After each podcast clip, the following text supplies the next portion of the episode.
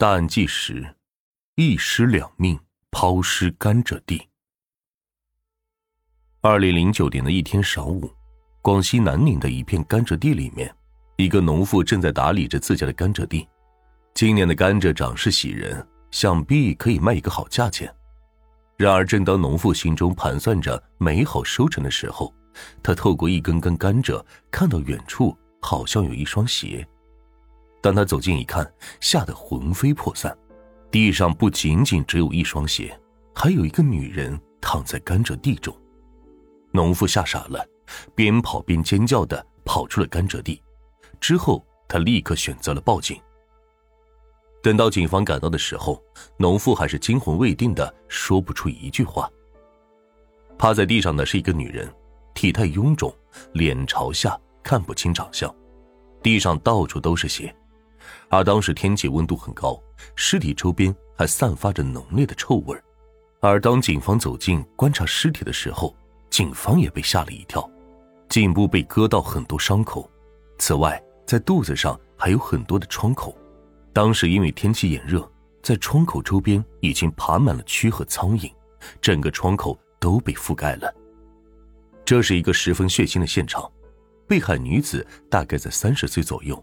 被人用极其残忍的手段杀害在了甘蔗地的深处。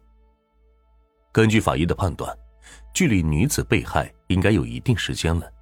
如此惨烈的命案，究竟是情杀还是仇杀，又或者是抢劫杀人呢？经过勘查，警方又发现了几个细节：死者的脖子上勒着一条麻绳，而且根据法医鉴定，死者死于机械性窒息。也就是说，死者是先被人勒死的，然后再下狠手动刀。颈部的刀伤非常的深且长，如果再深一点，很有可能就会尸首分离了。也正是这一判断，让警方认为这可能不是一起简简单单抢劫杀人案件，凶手似乎非常仇恨死者，不然不会在死者已经被勒死的情况下，还朝肚子连捅几刀。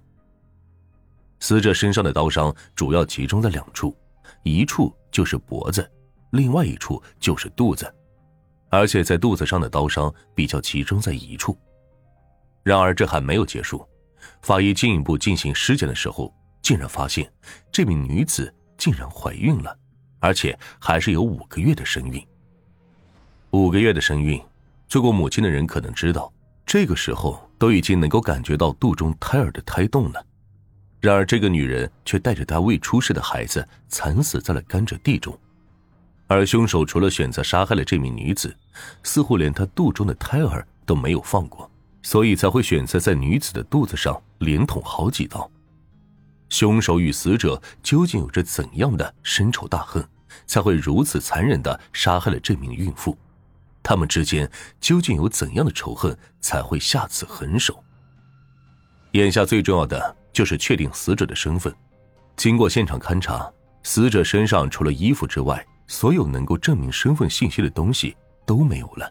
而根据现场的勘查来看，警方表示现场痕迹被人人为的破坏过，而且被清理的干干净净，连个脚印都没有留下。为了了解死者的身份，侦查员在周边村庄进行走访询问。然而，时间一天天的过去了。周边村庄却没有人报告有孕妇失踪的消息。一个孕妇消失这么多天，莫非这家人根本就不在乎孕妇的死活？又或者死者不是本地人？可是，为何会怀着五个月的身孕来到陌生的村庄呢？为了尽快查明死者的身份，警方无奈只能通过媒体刊登寻尸启事。然而这一招果然奏效了。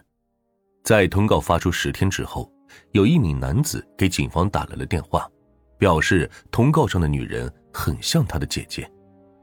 因为尸体腐败比较严重，面部已经有点惨不忍睹，所以刊登出来的女子画像也比较模糊。男子不太确定这是不是自己的姐姐，但是在电话中，他表示自己的姐姐曾经做过手术，从大腿上割了一块皮，移植到了脚上。